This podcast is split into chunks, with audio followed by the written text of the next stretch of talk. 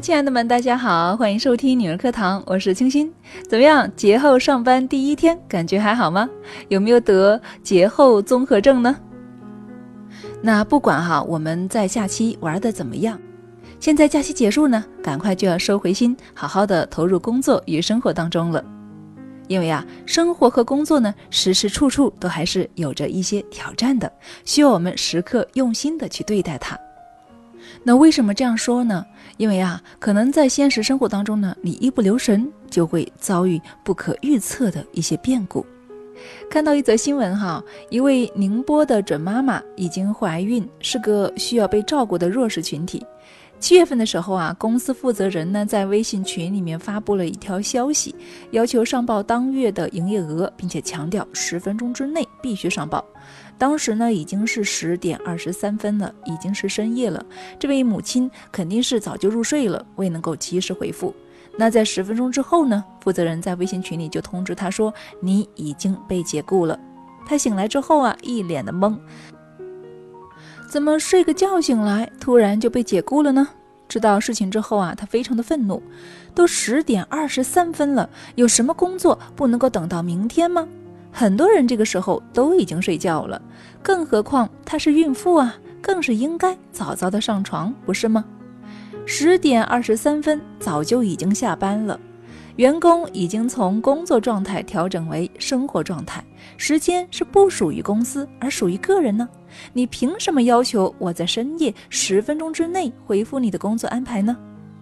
那这件事情最后的处理结果是，哈，这位准妈妈把公司起诉到了法院，获得了一万八千块钱的赔偿金。赔偿是拿到了，但是工作啊也丢了。那么另外一个新闻哈，相信很多人也都关注到了，就是厦门一家物流公司的高管在公司呢待了二十四年，兢兢业业的陪伴公司一路成长，职位和薪水也是水涨船高。二零一五年九月，他在一次体检中啊就被确诊为肝癌，万念俱灰，好不容易鼓起勇气啊积极的接受治疗，可是公司呢却又给了他一击重击。住院后第二个月，薪水从两万五直接掉到了一千二。由于他每个月社保金有四千多块钱，也就是说，工资发下来就被公司拿去交社保了，他还得啊再倒贴三千多块钱给公司交社保，是不是很寒心呢？是真的很寒心。可是寒心归寒心哈，但这呢就是真真切切发生的新闻事件。两年的治疗期花光了他所有的积蓄，还向亲戚朋友借了不少钱。迫于经济压力呢，他打算回去工作。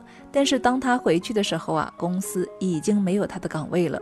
他与上海总部沟通，得到的答复是：这是遵守地方规定处理的，是完全符合法律要求的。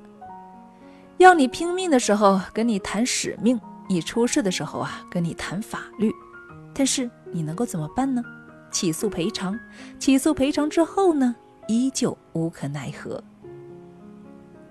想象这样一种生活：你从毕业就来到一家公司，每个月拿固定工资，到了年底还有年终奖。你辛勤的工作，升职加薪，算不上大富大贵，但是啊，衣食无忧，过得呢也很体面。你是不是觉得生活很安稳？偶尔还能够体味到岁月静好的美感呢？但是，这种安稳的背后啊，其实隐藏着巨大的危机。你全部的收入都来自于用劳动力赚钱，那你有没有想过，如果无法再提供劳动力，你靠什么生活呢？我们每个人都有家庭、有孩子，也会有生病这样的特殊时期。大多数人面临的情况是啊，生病了、怀孕了，没法工作，死工资没有了，收入骤降为零，只能够吃存款了。这个时候，你还会觉得稳定吗？不仅不稳定，而且啊，还会有完全的不安全感，是吗？你不知道意外什么时候会到来，而结婚生子、家庭儿女又是你绕不开的存在。稳定只是表象。而背后呢是巨大的危机，这危机的根本呢原因就在于收入渠道太过单一了。职场作家周生生曾经给大学生做演讲，一个观点呢非常的深刻。人们对于财富最大的认知误区啊，就在于收入是最重要的。其实啊，收入不是最重要的，优秀的财务结构才是最重要的。什么叫做财务结构呢？举个例子吧，你一个月的收入是六千块钱，这六千块钱啊，可以有很多种组成方式。那最常见的呢是两种。第一种很简单，你有一份稳定的工作，做事呢也比较努力，工资扣除税费、五险一金之后呢，到手就是六千块钱了。第二种，六千块钱来自三种不同的途径。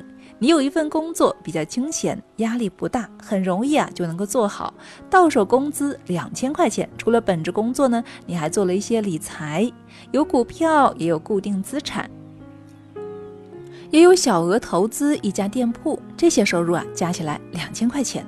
此外呢，你还会做一些兼职，哪怕周末去开滴滴，做一些插画兼职等等，这些收入加起来啊两千块钱。同样是月入六千，收入渠道不同，财务结构也就不同了。哪一种财务结构好呢？答案当然是第二种。巴菲特有一句话很经典，众所周知，不要把鸡蛋放在同一个篮子里。这里呢讲的是投资，别把钱呢砸在一只股票上。他的老搭档，同为投资大师的芒格说得更透彻：我的生活不是只在一条赛道上。言下之意啊，要用多条赛道来保持生活足够的动力。当一条发生故障时，生活会有一些坎坷与障碍，但不会停滞不前，你也不会因此焦虑而至于绝望。没有任何意外发生，就能够按部就班正常上班时，靠死工资，单一的财务结构当然没有什么问题。但是不好意思，这种情况啊非常的少见。别说生病、结婚、生子这类无法避免的事情会让你工作分心，你总会某个时刻觉得公司无情，想怒而辞职；你也总会在某个时刻觉得生活单调、工作疲乏，想停下来歇一歇。但是收入只有工资，辞职停下来，房贷车贷怎么办？孩子学费怎么办？化妆品费怎么办？只有你收入来自于多个渠道时，才有底气去辞职，停下来结婚生子，才能够安心的、丝毫不用焦虑的陪伴在他身边，好好的爱他。对你而言，停下一份工作只是少了一份收入，而不是收入彻底的失去，生活质量也会稍微的下降，但不至于垮掉，让全家人笼罩在断炊的恐慌当中。周生生说：“宁可要三种收入来源，一个月挣七千的生活，也不要单一的收入来源，一个月挣一万的生活，这才是最健康的财务结构。你的收入至少来源于三种渠道。”并且啊，工资收入占比不超过三分之一。那么具体有哪些步骤去做到呢？第一，先让自己的工资上涨到一个水平线。想要优化自己的财务结构，使其更加的健康，抗风险能力更强，第一步并不是着急忙慌的去拓展其他收入渠道，相反啊，是要让自己的工资先上涨到一个水平线上。这段时间有一个概念特别火，叫做斜杠青年。所谓斜杠青年，哈，就是指拥有多重身份的青年，有比较多的收入来源，不单只靠工资。简单来说呢，做了比较多的兼职，很多人啊觉得很酷，趋之如鹜。演说家葛佳老师讲过一个故事，他的一位学员本职是做二次元内容运营，但同时呢做了四份兼职。一开始是做滴滴司机，因为自己有一辆小车，不满足；接着利用下班时间去做网校的兼职教师，依然不满足；又找了其他网站业余写稿，甚至啊占用上班时间来写稿。即使已经这么多份工作了，他还抽出时间来学习演讲，准备啊做一名兼职的演讲培训师。葛佳问他：“工作这么繁重，你还有时间去学演讲吗？”他回答说：“没事儿，上班活少，一个上午就搞定了，其他时间啊都可以做其他的。”学了一个月，课程还没有结束，学员告诉葛佳：“老师，我被公司开除了。开除的原因是工作做得太烂，明显的错误犯得太严重。”他呢也并不心慌，觉得自己能够挣到钱，再找一份工作就好了。这一次啊，没有好公司再愿意用他了。原因很简单，他唯一的正职工作因为不专心，既没有让自己的能力得到训练，也没有让经验得到增长。至于呢，整个岗位知识体系的搭建，更是没影的事。如此履历出去，怎么奢求好公司接纳呢？至于兼职，再怎么用心，也只是一份兼职而已，而且啊，还跨不同的行业，没办法为你的简历增添色彩。想做斜杠青年，先做单杠青年。想要优化自己的财务结构，先呀要让自己本职工作的工资上涨到一定的水平线。这不仅仅意味着你工资提升，更重要的意义在于，在拓展自己其他能力之前，你有必要先深耕自己在本职工作上的能力。这将是你生活最基本的保障。你的职业规划。在开枝散叶之前呢，一定需要有一条主干，这条主干就是你的本职工作能力。它意味着你在某个领域深耕，积累足够丰富的经验，可以轮换不同公司，而不用担心被拒之门外。如此基础再去拓展收入来源，才算得上是优化财务结构，而不是啊增加更多的风险。毕竟本职的基本工作都无法做好，其他工作大概率。不大可能会做好了。第二步，在你的工资线不断上涨的同时，你的存款也得同步的积累。月光族是最可怕的，每次月初发工资下来呀，到月末剩余为零。西南财经大学的一份报告指出，中国有百分之五十五的家庭储蓄是零，其中绝大多数啊是年轻人。这意味着什么呢？意味着都算是月光一族。当然啦，可以为花钱找很多理由，例如提高生活质量啊，例如为自己而活啊，例如过得精致一点啊。带来的结果也确实如此，多花钱，生活质量会更高、更精致。但问题在于，这同时也意味着他们抗风险的能力几乎为零。一旦生病或者无法工作，丧失劳动力，生活瞬间会坠入深渊。有人说，我每个月就是要花这么多钱呢，我存钱了，我活不下去，这是为自己无节制消费找的绝佳借口。日本极简主义生活大师山下英子写过一本书，叫做《断舍离》，总结出一个现象：生活的二八原则。意思是说啊，你生活中有百分之八十的时间。在使用常见的百分之二十的物件，而剩下百分之八十的物件呢，只是在百分之二十的时间中被偶尔使用。很多东西啊，扔在角落里，压根儿就没有用过。翻一翻你的购物车，这个包包真的必买不可吗？这件衣服真的必买不可吗？这场演唱会真的必听不可吗？所谓的必需品，在强制性理性思考之后啊，你会发现都是非必需品。吴晓波提供过一个存钱的方法，很有用。每次工资或者是奖金发下来呢，都将百分之二十的金额存入一张卡。这张卡呢，不绑定微信和支付宝，也不用于任何的消费。你五千块钱一个月，就按照四千块钱一个月的工资水平去生活，一样可以生活下去。会花钱的话，生活质量未必会大打折扣。零存款是可怕的，这不仅意味着零抗风险能力，还意味着呀，你变成了一个彻头彻尾的打工者。所有你挣的钱、挣的资产又全部交付出去，财富只是从你手中流通，并没有产生丝毫的价值。有一定基数的存款，不仅意味着有抗风险的能力，你同时可以利用这笔钱呢，投资理财、小额参股、加盟店等等，拓展新的收入渠道。财富被积累之后，在你手中产生的收益就更有价值了。第三，开拓新的收入渠道。工资涨到一定程度啊，也有了存款，目光需要转向其他领域了，拓展新的收入渠道。财经作家欧成孝写过一本书，叫做《中产阶级如何守卫自己的财富》，里面讲了一个故事。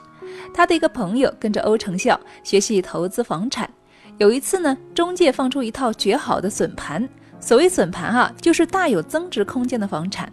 欧成孝兴奋极了，认定啊这是一次投资的好机会，就赶忙打电话给自己的朋友，让他过来一起看房子。朋友接了电话，听说要现在去看房子，一下子就纠结了。我现在还在上班呢，还得等一会儿才下班，现在出不去啊，被公司发现了可怎么办？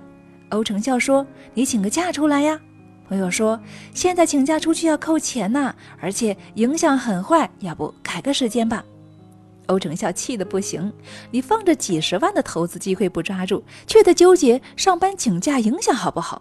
他一气之下挂掉电话，自己筹钱买下了这套房产，投资大获成功。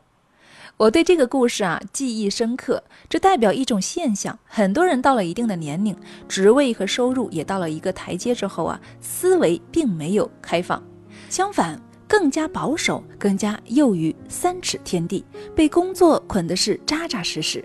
欧成笑说得好：“影响再不好，最多批评你几句。”过了几年，你努力一把，该加工资还得给你加工资。但这种投资机会、长期收入渠道，放弃了就很难再碰到了。企业薪酬体系一样是符合金字塔原则的，只有极少部分人能够站在收入顶端，拿着令人艳羡的高薪酬。绝大多数人呐，一辈子可能也只是停留在中间，拿着不上不下的工资而已。这个时候，你努力，你奋进，依然有种种客观的条件，例如学历、眼界，例如三观，限制着你，你很难再往上一步了。不如把这些精力和时间放在拓展新的收入渠道上，学习理财知识，投资一些小金额项目，让财富增值；学习其他技能，例如好好健身，为自己带来健康的同时呢，周末还能够做兼职健身教练。再不行，从做个滴滴司机开始也是可以的。人到中年，每多一份收入来源就是一份保障。第四，挣慢钱，别挣快钱，这是巴菲特的理财理念。慢慢挣钱总是比较容易的，一夜暴富总是很难的。但是很多人呐，总喜欢做很难的事情，最后啊变得很穷。严格来说，这并不是你优化财务结构中的一步，只是一种理念，是一种稳健而健康的财富观念。经济学家们总结巴菲特的财富增长曲线，发现是一条指数型的曲线。这张图你可以看到，巴菲特曾经一度是世界首富，但他一半的财富啊都是五十岁之后才得到的。也就是说，五十岁之前，他和普通人一样，是一名普通的中产阶级，或者是一名普通的富豪。巴菲特的真正厉害的地方就在于呢，他能够让自己的财富每年递增。这也符合他一贯的财富观念：慢慢挣钱，像滚雪球一样，到最后雪球会越滚越大。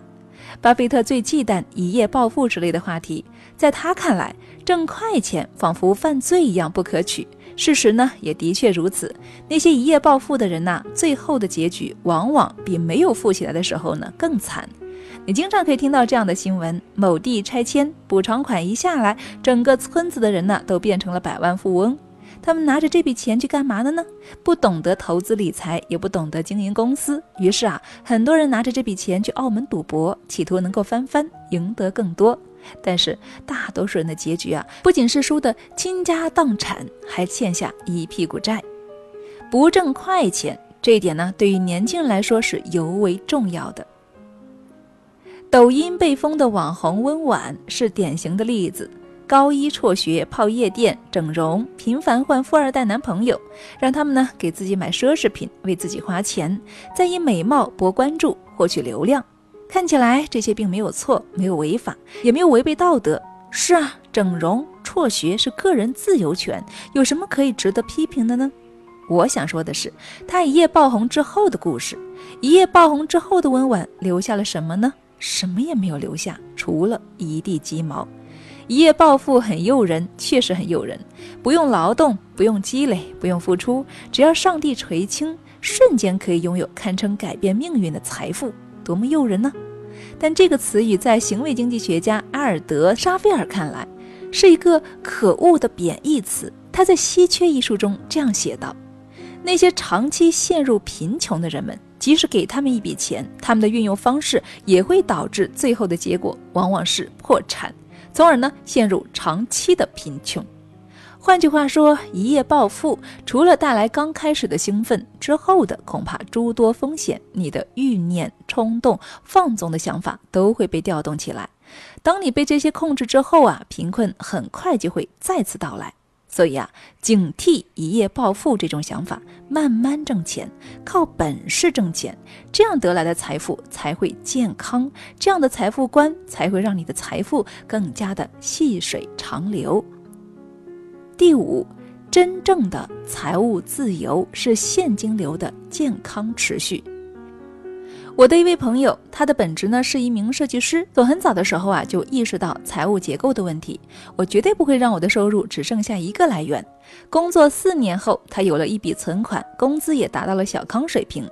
他开始不以谋求升职加薪为目的，而是呢把存款的三分之二投入到朋友开的一家时尚穿搭的网店，剩下三分之一的存款呢拿出一部分交给理财基金打理。虽然不多，但也能够带来收益。工作不算忙，工作内容呢轻车熟路，他很能够轻松的搞定。空出来的时间，他去网校做了一名兼职设计教师，收入不多，一个月才三千多块钱。重心偏离工作之后啊，他工资上涨就缓慢了，但是收入上涨呢却很快。网店每个月分红，接着呢抖音流量蹭蹭上涨。做兼职教师的时候啊，认识一批学生，有固定的生源，收入也很稳定。上半年时，她怀孕了，没有休产假，而是直接向公司提出了离职。没关系，做做网校的兼职，再加上网店分红，够生活了。前段时间在一起喝茶的时候啊，丝毫看不出焦虑不安，反而呢透露着一种少有的安然、淡定、从容的气质。